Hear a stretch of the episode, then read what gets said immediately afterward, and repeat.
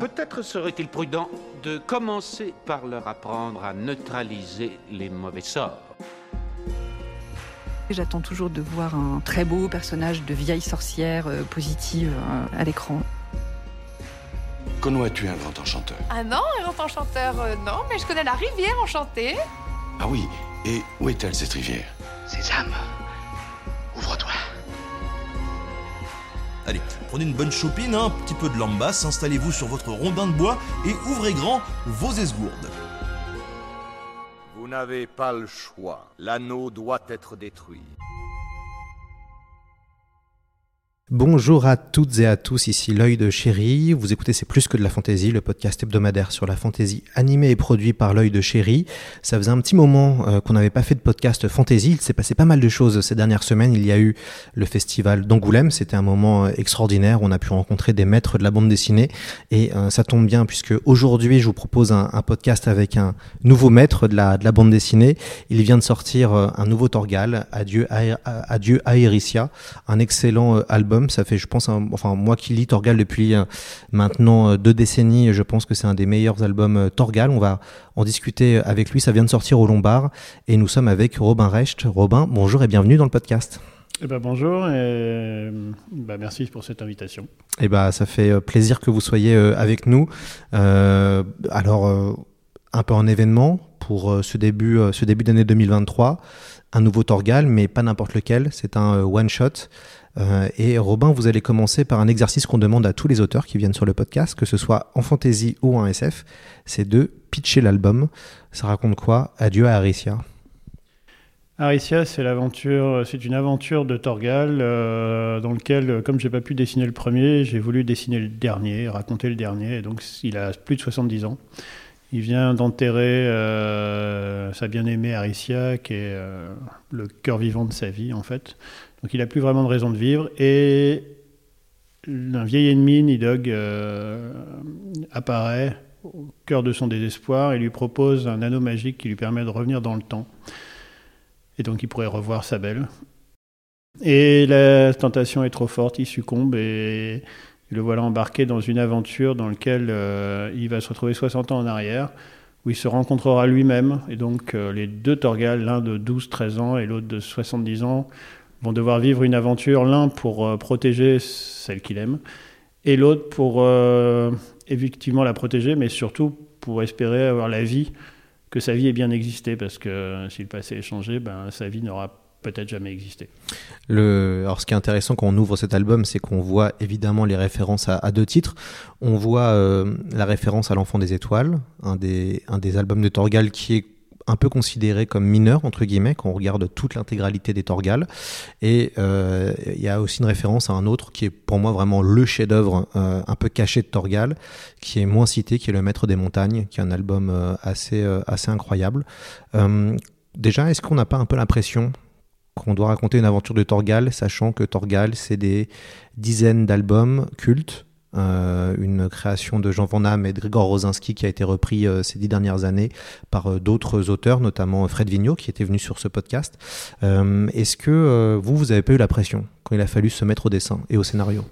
Alors ce qui est étonnant, c'est que moi je suis quelqu'un dans la vie de plutôt, voire très timide, qui prend facilement la pression, c'est quelque chose que je gère mal. Et artistiquement, j'en ai aucune.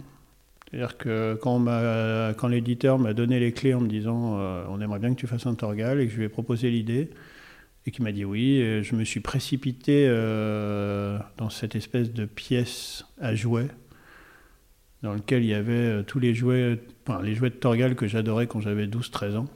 J'ai fermé la porte derrière moi et je me suis barricadé là-dedans pour jouer autant que je pouvais, sans aucune pression, dans une espèce d'amusement très enfantin. C'était euh, très régressif et enfantin. Je me retrouvais comme étant ado qui lisait ces aventures-là, mais avec une vision d'adulte. Et non, là, il n'y a pas du tout eu de pression. La pression est venue après, quand j'ai fini. Et où je me suis dit, mon Dieu, mais qu'est-ce que j'ai fait Comment ils vont le prendre? Si ça se trouve, c'est nul. Enfin, voilà. Mais c'est pendant le, travail, pas du tout. Vous avez déjà euh, adapté entre guillemets des, des, univers mythiques. Il y a eu euh, Elric, donc de Michael Moorcock. Euh, il y a eu Conan de Robert E. Howard. Là où vous attaquez à Torgal, c'est quoi un bon album de, de fantasy pour vous, Robin Recht?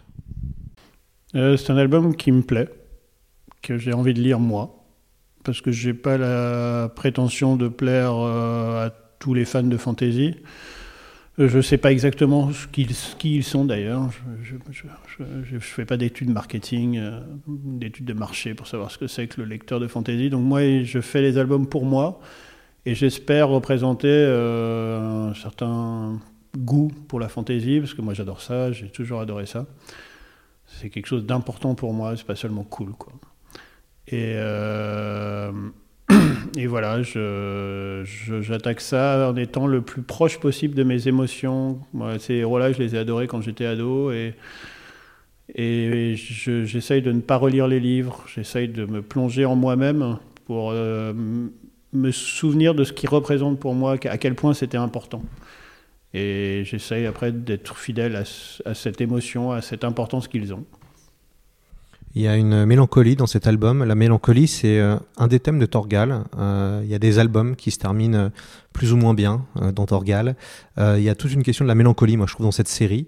vous avez créé un album assez mélancolique avec une fin qu'on pourrait appeler douce amère, voilà, comme Tolkien ou comme Game of Thrones, entre autres. pour vous, c'était important d'apporter de, de la mélancolie dans cet album?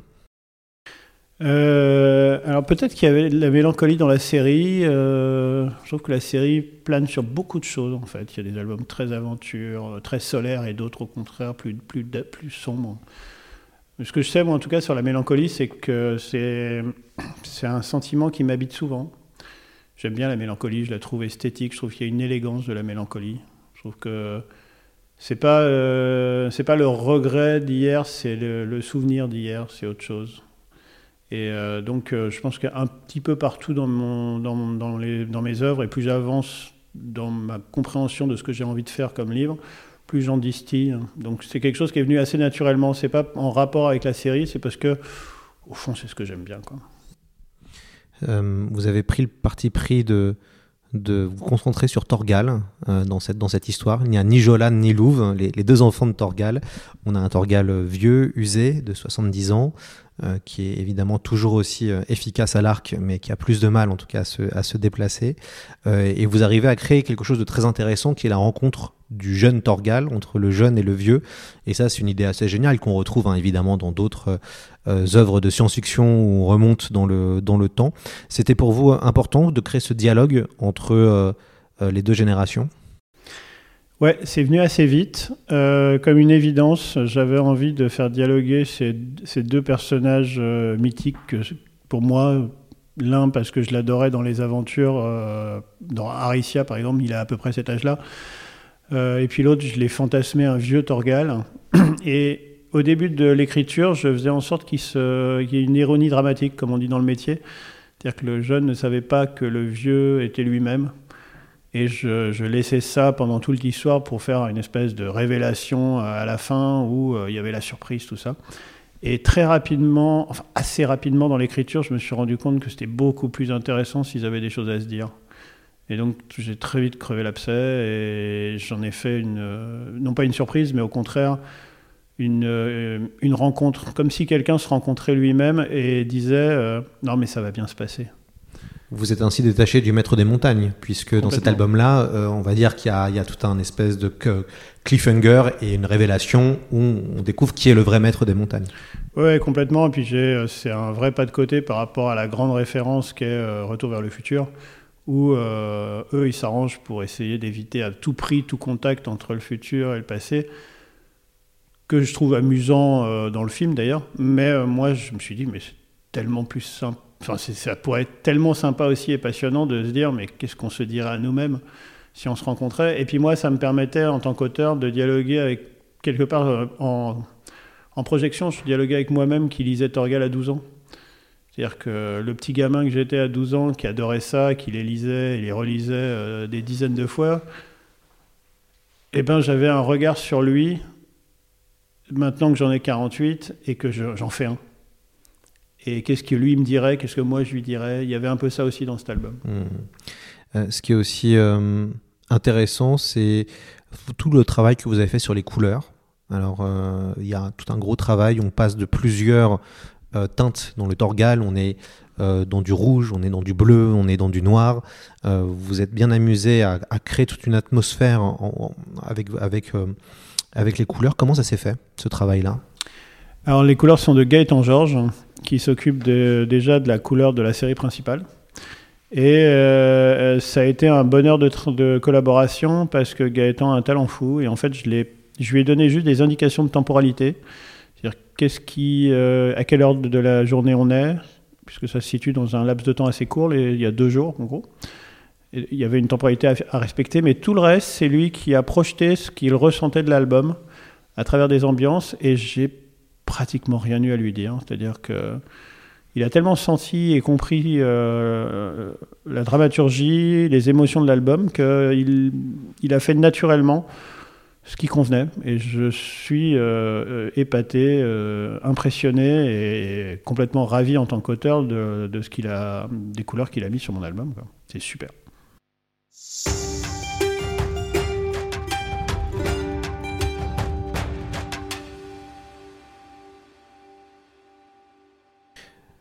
Comment on, on, gère une scène de bataille? Il y en a beaucoup dans, cette, dans cet album. C'est quoi le secret d'une bonne scène de bataille, sachant que chez Torgal, on va dire que c'est assez figé en termes d'un point de vue qu'on lit les Torgal, c'est assez figé les combats. Alors dans, dans, Torgal, il n'y a quasiment pas de combat parce que sur du 46 planches couleurs, il n'a pas le temps. Donc euh, il travaille par ellipse. En général, un combat, c'est une, deux cases. Quand vraiment il y a. Il y a à part Louvre, hein, qui est un espèce de, de Predator movie, entre guillemets. Oui, mais c'est l'aventure qui veut ça. C'est ça. Euh, donc il étire une scène d'action sur 10, 15, 20 pages, mais, et il raconte l'histoire au fur et à mesure qu'il est dans la scène d'action, donc c'est un peu différent. Mais moi qui suis dans. C'est vrai que j'ai fait des pures scènes d'action sur plusieurs pages, et ça, normalement, dans la série, ils n'ont pas la place, donc ils le font pas.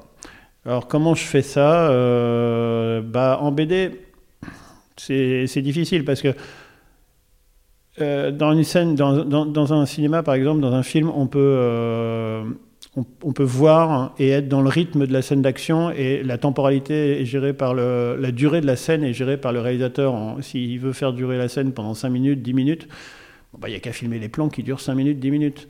Moi là, dans une scène d'action, il y a peu de dialogue en général. Et du coup, ça se lit très très vite parce que c'est le lecteur qui règle la vitesse de lecture. C'est pas moi qui lui dis Attends, regarde bien les dessins, ils sont beaux quand même. Puis regarde la scène d'action.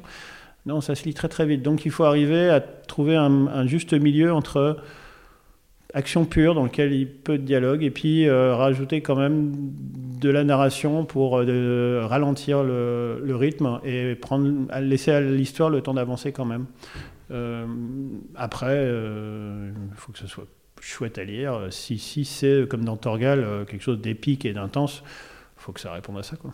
Comment vous avez écrit euh, cet album? Je suppose que vous avez dû euh, tout scénariser avant, puis après storyboarder, puis après on passe, euh, on passe au dessin, et puis la couleur arrive un peu plus tard. Comme, combien de temps ça vous a pris de, d'écrire ce, ce, ce, ce Torgal Moi, je dirais, je ne sais plus exactement, ça remonte à deux ans, entre, autour de 4-5 mois. Ouais, six mois peut-être avec le storyboard. Euh, ça a été euh, très. Moi, je suis, très laborieux. Je suis pas du tout euh, dans, la dans la création facile. Donc, je, refais beaucoup, je tâtonne, je me plante, je, je, je rature, je reprends.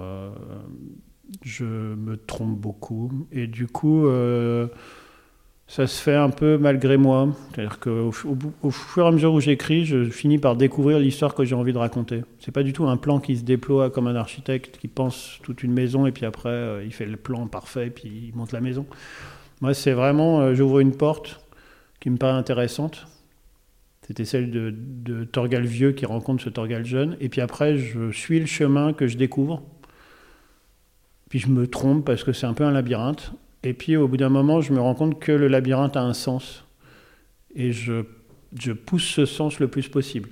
Mais c'est vraiment un travail d'exploration de, de, plus qu'un travail de, chef d'orchestre qui comprend tout. Voyez, c'est pas un architecte qui comprend tout et qui voit tout. C'est vraiment, euh, je suis dans une forêt et j'essaye de. Je vois à deux mètres et j'essaye d'avancer quand même.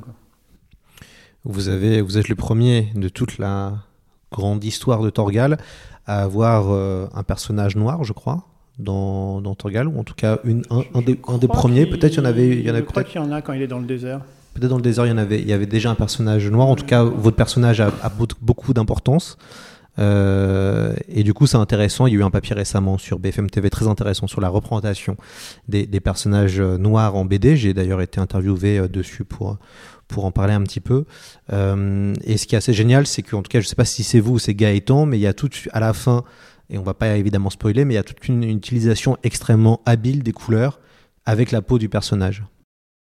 Ouais, ça c'est moi qui ai, voulu ça, qui ai poussé, euh, mais Gaëtan l'a compris très, très, très, très facilement et puis euh, il l'a fait naturellement.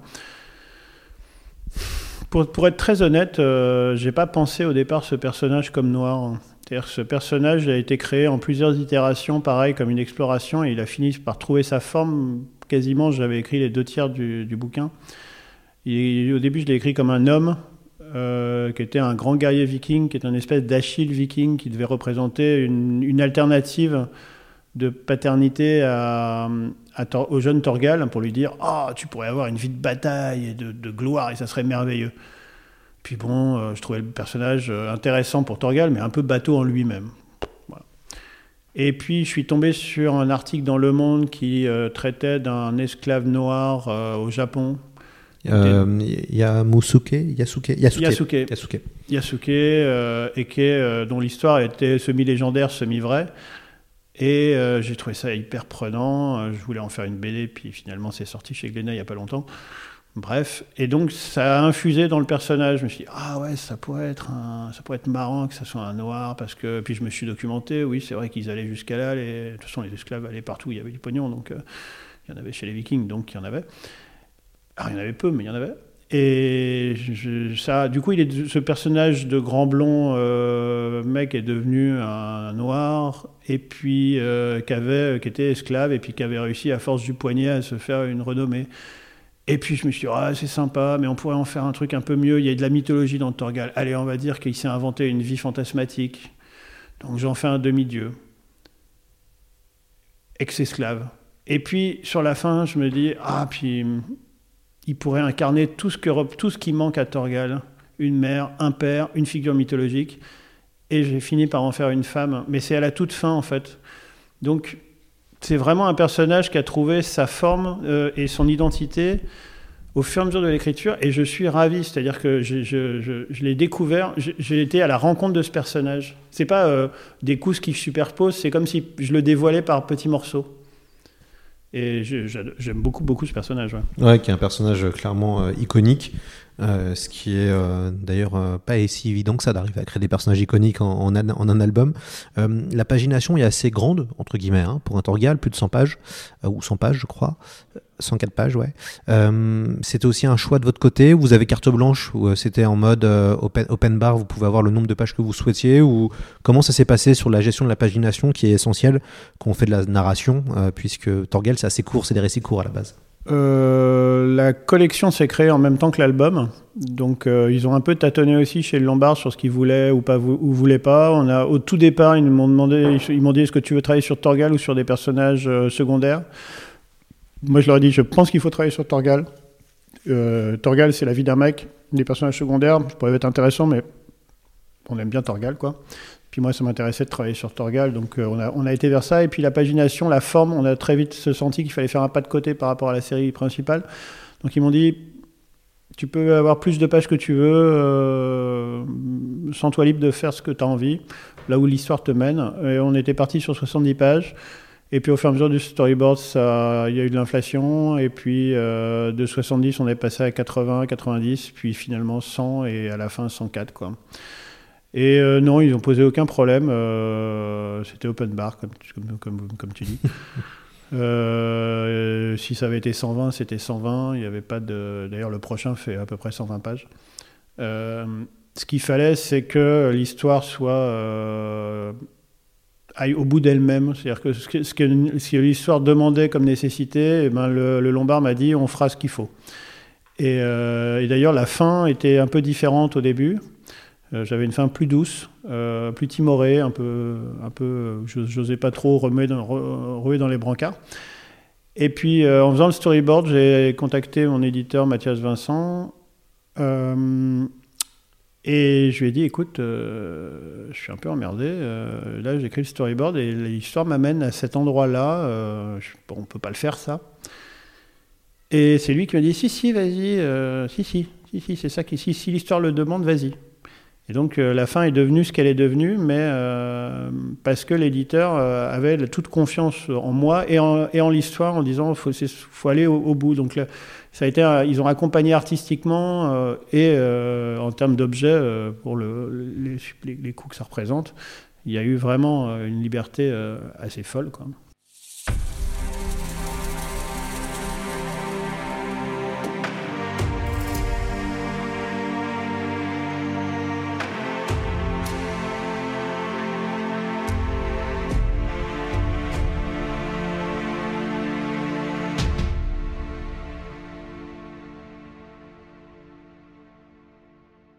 Comment euh, vous vous situez euh, maintenant Euh, J'ai cru, enfin, depuis quelques années, hein, votre nom ressort de plus en plus. Vous faites souvent des albums qui sont iconiques. En tout cas, votre travail sur Elric et sur Conan est totalement dingue.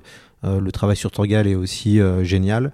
Je suppose que les débuts n'ont pas été super faciles, comme beaucoup de dessinateurs de bande dessinée. On met du temps avant de s'imposer, et puis on connaît des, échecs, on connaît aussi des succès, mais ça, maintenant, on va dire que vous êtes plutôt bankable, mais je pense qu'il y a eu tout un passage à vide peut-être au début. Euh, comment vous vivez votre nouvelle situation entre guillemets hein, de- euh, d'auteur qui est euh, demandé euh, par les éditeurs? Bah plutôt bien d'abord, parce que c'est pas, c'est pas désagréable. Mais euh, surtout, je, je, moi, j'ai toujours tout fait très tard dans ma vie et je me suis trouvé très tard. Moi, je pense que j'ai commencé à faire les albums euh, dont vous parlez au moment où moi-même, en tant que personne, je me suis plus ou moins trouvé. Et il n'y a pas de, a pas de hasard. C'est parce que ça va ensemble. hein. J'étais paumé en moi-même euh, pendant toute une partie de ma trentaine. Et je faisais des albums un peu paumés, dans lesquels j'étais pas bien. Le, cen- le centre de gravité était pas clair, quoi. Et là, euh, depuis depuis 4-5 ans, ce centre de gravité, c'est, euh, pas figé, mais c'est placé clairement à un endroit. Et les albums en découlent tranquillement. Euh, c'est pas un choix euh, particulier, c'est pas le résultat d'une, vo- d'une, d'une volonté de faire.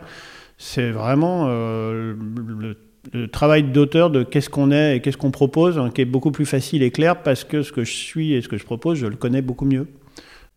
Hmm. Vous, j'ai le plaisir de vous suivre sur Facebook et vous écrivez pas mal hein, sur Facebook des, des petits récits autour de entre, entre guillemets votre votre vie.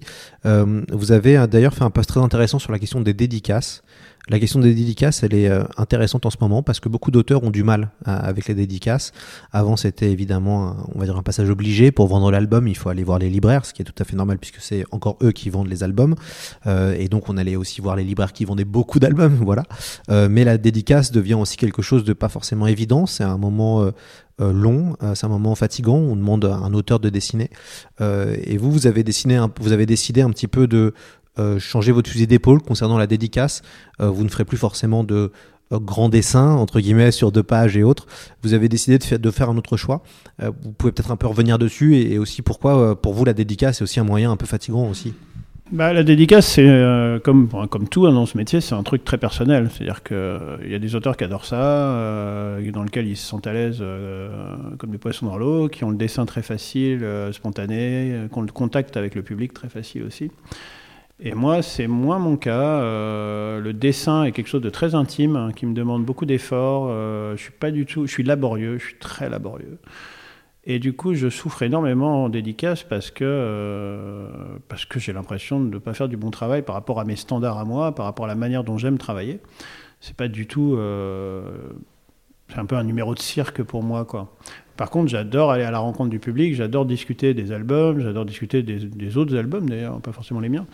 Et c'est des passionnés de BD, je suis, passionné de BD, donc discuter avec le public c'est super, mais la réalisation de la, dédicace m'emmerdait, donc j'ai préféré me, diriger vers ce qu'on appelle un tampon, c'est-à-dire un dessin qui est préparé et qui est placé avec de l'encre directement sur, euh, le, bouquin. Et puis par contre, ça me donne du temps pour, dis- pour discuter avec euh, les gens. Alors les collectionneurs de dédicaces sont un peu déçus, évidemment.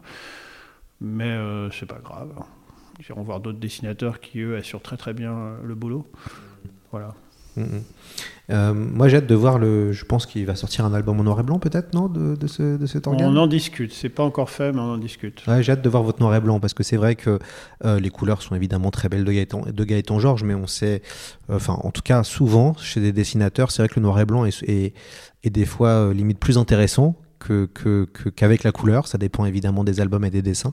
Et c'est vrai que ce serait intéressant de voir. En tout cas, moi, j'aimerais bien voir votre votre travail en, noir et blanc pour voir euh, euh, voir qu'est-ce que la couleur apporte ou pas, ou si votre noir et blanc se suffit euh, totalement à lui-même et finalement l'ambiance est différente.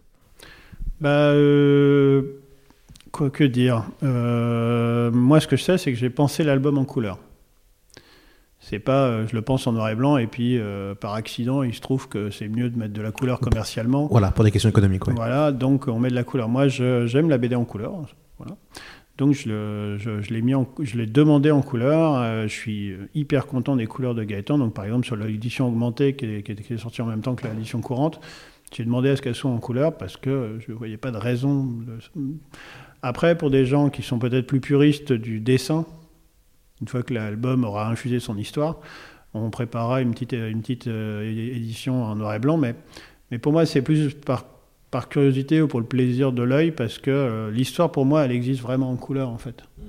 Elle n'est elle est pas pensée pour, être, euh, pour se suffire à elle-même en, en noir et blanc. Donc je pense qu'elle se suffit quand même, parce que j'ai un travail très ombré, très, dans lequel la lumière, tout, tout ce qui est de, de la représentation, je fais attention, donc je pense que c'est très lisible. Mais je, je milite pour la couleur. Hmm. D'ailleurs, euh, euh, moi j'étais vraiment impressionné aussi par le découpage de l'album que je trouve euh, très intéressant. J'ai remarqué que vous aimez bien faire des euh, entre guillemets des tiers-pages entre autres, donc avec des des planches avec trois cases qui sont à plus ou moins équidistance. Et je trouve que ça marche très bien en termes d'efficacité. Vous aimez bien ce genre de page où ça permet vraiment, en tout cas, chaque case qui est assez grande de permettre de un peu se plonger dedans? Alors jusqu'à euh, Adieu Aricia, je- dans mes boulots d'Heroic Fantasy, parce que j'ai d'autres boulots plus, plus adultes, euh, dans mes boulots d'Heroic Fantasy, j'étais très marqué par euh, le système de gaufrier qu'avait mis en place il y a pas mal d'années maintenant Alex Alice sur le Troisième Testament, qui venait du comics. Sur lequel vous avez travaillé avec Ouais. Julius. Mais j'avais un peu pris ce système-là avec des petites cases qui alternent avec des grandes cases, des, beaucoup de, de jeux sur le gaufrier euh, où on pouvait euh, éclater les cases, euh, les imbriquer, les étirer.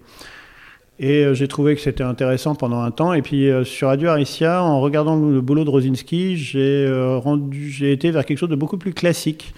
J'ai voulu coller parfaitement à son gaufrier à lui qui est sur trois bandes strictes. Et je me suis rendu compte à l'usage que c'était moins flatteur à l'œil, peut-être un peu moins dynamique par moment, mais que ça garantissait une fluidité de lecture redoutable. Et donc les vieux pots, euh, bah, ça fait des bons plats. Quoi.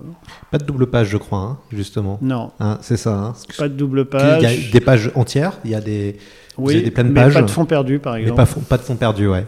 ouais, ouais. Qui sont Une plutôt la mode, c'est plutôt les choses à la mode dont on parle. Une ou deux cases euh, imbriquées, Ouais. mais c'est vraiment des, des- des exemples euh, très à part.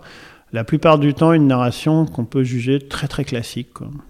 mais qui marche très bien et, et en même temps, euh, voilà, moi je, je vois en tant qu'aspirant scénariste, je, moi je trouve ça qu'à à la lecture et à l'œil, euh, ça marche totalement et, et ça dit très très bien ce que ça veut, euh, ce que ça veut dire. Euh, votre, euh, Torg- votre Torgal, et c'est ça qui est génial, questionne aussi hein, la figure du héros, la figure de Torgal. Ah ouais.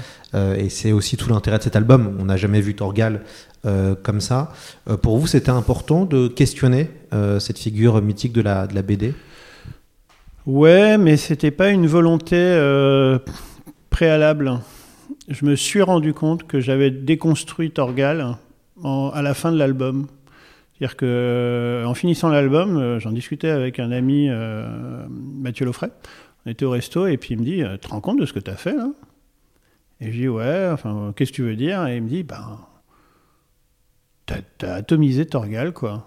C'est-à-dire que le gars qui ne se trompe jamais, qui résout toujours les problèmes, qui, qui vit son amour euh, que les dieux lui ont donné euh, et qui se bat pour ça, euh, tu as tout atomisé, c'est-à-dire qu'il reste plus rien de tout ça. Euh, il reste un gars qui est sur une plage malheureux comme une pierre, à qui, ok, tu laisses des souvenirs, mais, mais tout le reste, c'est passé au napalm, quoi. Et donc, je, je me suis dit, oui, c'est vrai, c'est vrai, tiens, j'ai déconstruit cette figure du héros, mais j'espère pas de manière punk pour le plaisir de casser. C'était une manière de mettre à nu euh, vraiment le- l'essence du personnage qui est pour moi juste dans, ok, tout s'est mal passé, mais il reste totalement pur. Il est, il est, il est, il est pas, il est pas, il est pas euh, perdant. Et en même temps, c'est important, en tout cas, euh, de faire évoluer euh, les personnages. Un, Mais oui. un bon, un bon film ou un bon scénario ou une bonne série, c'est un personnage qui a un point A et puis à la fin qui termine à un point Z. Donc ça, c'est intéressant aussi de se situer là-dessus et de se dire que le personnage évolue. Oui, et puis c'est un personnage qui a 40 ans. C'est-à-dire que 40 ans, c'est l'âge de la maturité. On peut dire qu'il est sorti de l'adolescence depuis un petit moment. Et puis, euh, il peut rentrer même dans une maturité un- bien mûre quand même. Et moi, je pense qu'on a le droit, en tant qu'auteur, on a peut-être même le devoir de questionner ces vieux personnages comme euh, Miller avait questionné Batman, comme euh, Spirou est en train d'être questionné par d'autres auteurs, comme Lucky Luke a pu être questionné par Mathieu Bonhomme. Moi, j'avais envie de l'amener à, se dire, OK, on a tous vieilli avec lui. Maintenant, ceux qui avaient 20 ans quand il est né euh, en ont euh, 60, 65. Quel regard on a? On ne peut pas avoir le regard euh, aussi, euh, euh, lumineux, aussi solaire que, ce qu'on avait à, ce moment-là. On n'est plus des ados, quoi. Et donc, je, je- je prends un parti pris d'adulte qui qui est plus doux, amer, qui a quelque chose de, de plus distancié aussi. euh, quelque part, en- a, posteriori aussi, je me dis qu'il y, y y a un rapport avec mon nom et personne, où il y a la figure de Henri, euh, Henri Fonda qui représente le vieux cowboy classique. Et euh, alors c'était les années 50, et puis dans les années 80 débarque l'iconoclaste euh, Terence Hill, qui est, qui est goguenard et en même temps hyper admiratif de cette figure-là, qui est dans la fan attitude aussi. Et ça, c'était l'époque. Moi, peut-être que je suis dans une époque plus sombre, où il y a Game of Thrones qui est passé par là, où il y a euh, une crise, plein de crises autour de nous. Le monde est plus compliqué qu'il y a, il, y a enfin, 40 ans. qu'il y a 40 ans, en tout cas dire. moins binaire, moins, plus en valeur de gris. Et je pense que en tant qu'auteur, j'accompagne aussi ça, et donc je fais passer un héros très solaire dans une figure euh, plus, plus en demi-teinte, plus, euh, plus grise. Quoi. Moi, j'ai pensé à deux autres œuvres de la pop culture en, en- en- en lisant le, to- le Torgal. Euh, la guerre du feu euh, Ouais. de Jean-Jacques Hano, avec cette histoire de, de, de petits groupes qui essayent d'aller sauver une personne euh, face à des, à des, on va dire, à des tribus cannibales. Et puis, euh, évidemment, le temple maudit. Enfin, je, je ne spoilerai rien, Ah bah mais, ouais, mais la fin, évidemment, il y y a y quand même une. Il y a, y a et en même temps, je pense que je suis plus proche du 13e guerrier, en fait. Ouais, Dans le dans l'intention, dans le, le rapport au, John à la sauvagerie.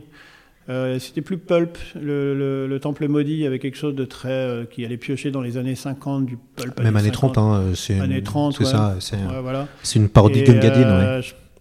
euh, C'était un peu plus conscient que j'allais piocher du côté du 13e Du guerrier, 13e guerrier. parce que ça se voit assez quand même. Mm. Euh, donc, je, je, oui, il n'y a pas de problème. C'est plus par là qu'il faut aller chercher. ouais. Ouais, de Borman. Euh, Ouais, ouais, ouais, ouais, Qui, euh, Non, qui- c'est pas Borman, c'est McTiernan. Ah, pardon, McTernan.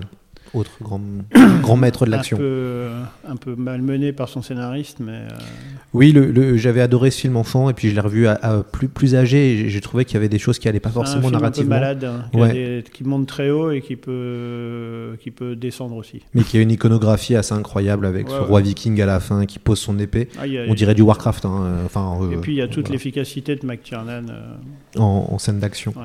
Euh, que faire après Adieu à Aricia, Robin Recht On fait quoi après? Euh, on se repose, on, respire un gros coup, on reprend sa respiration parce que je suis sorti rincé, vidé, euh, vidé. Pas, seulement physiquement, j'avais la sensation d'avoir euh, comme lâché un gros truc. Donc je m'en étais pas rendu compte en le faisant, même si j'étais fatigué. Et puis là, je, sors un peu comme si je sortais de l'eau en faut reprendre sa respiration. Et donc je vais aller vers quelque chose de plus léger. Euh, comme maintenant j'ai l'habitude de faire un sur deux où je, je, je, je ponds un gros pavé euh, d'Heroic Fantasy qui me prend une énergie folle. Et puis le coup d'après, je vais vers des plaisirs d'adulte plus légers, plus humoristiques, plus, plus léger, oui. Et du coup, ça va être euh, une farce moderne qui se situera, pour le pitcher très très rapidement, entre un singe en hiver et, et euh, l'aventure, c'est l'aventure. Hmm. De, comment il s'appelle euh, Euh, c'est pas Verneuil. Non. non, c'est Les uns et les autres. la, belle, la belle histoire, c'est Le Louche. le louche. Le louche. Voilà. Et du coup, humeur totalement différente, il n'y aura pas beaucoup d'épées. D'ailleurs, euh, après euh, Morcock, euh, Conan, Torgal, Elric, c'est quoi l'univers de fantasy qui vous ferait plaisir de, de, de travailler? Il y en a un, et je, je suis dessus. Euh, le contrat n'est pas encore tout à fait goupillé, donc je ne peux pas en parler. Mais euh, je pense que celui-là, il va me prendre 2-3 ans. Donc c'est un, c'est un gros truc. Un indice? Il y aura, euh, il y aura des réminiscences d'un bouquin que j'ai déjà fait, qui, voilà, d'un des trois que vous avez cité. Ce sera un prolongement d'un des trois que vous avez cité. Magnifique. On a hâte, euh, on a hâte de lire ça. Euh, l'album, euh, au moment où on se parle, l'album a fait un excellent démarrage, euh, notamment en Belgique euh, et aussi en France. Ça vous fait plaisir de savoir que ce Adieu à Aricia va être, va être lu? Oui, bien sûr. Il n'y a pas d'auteur à qui ça fait pas plaisir. Euh, ça fait plaisir parce que c'est la récompense de beaucoup de travail, Euh, que c'est l'assurance d'être un peu tranquille euh, financièrement éventuellement, mais c'est aussi surtout la- l'assurance, enfin l'assurance, l'espérance d'être tranquille artistiquement, que euh, on me foute la paix en me faisant un peu confiance, ce qui plutôt se passe bien pour l'instant, mais c'est un métier qui est toujours, on remet en jeu en permanence. Et du coup, euh, peut-être que ça va me permettre de, de m'amuser encore euh, tranquillement pendant quelques années, ça c'est chouette. Ce sera Et puis, une dernière chose, Ouais. c'est quand même un- comme un enfant qu'on lâche dans la nature, un, un bouquin, et euh, on a envie qu'il ait une belle vie, chaque enfant. Donc le fait qu'il y ait du public lui assure une belle vie, et ça c'est chouette. Quoi. Il faut lire euh, Adieu à Aricia, c'est vraiment un- une, grande recommandation de ce podcast-là. Euh, vraiment une très belle aventure de, Torgal. Euh, en tout cas, si on est fan de Torgal comme moi, on s'y retrouve totalement. Je pense que quelqu'un qui ne connaît pas Torgal pourra vraiment lire cet album sans problème et y trouver du plaisir. Euh, moi, ça fait vraiment partie des, des grandes BD de, cette, de ce début d'année euh, 2023 et je ne peux que le recommander à ceux qui aiment la fantasy, mais pas que, à ceux qui aiment la, la bande dessinée. Un grand merci Robin Reich d'être venu sur le podcast et puis j'espère qu'on se retrouvera pour euh, ce fameux album de fantasy dans quelques années. Bah, faut que ça se, faut que ça se goupille bien et qu'après j'ai les 3-4 ans pour le faire. Merci beaucoup. Merci à vous, à bientôt.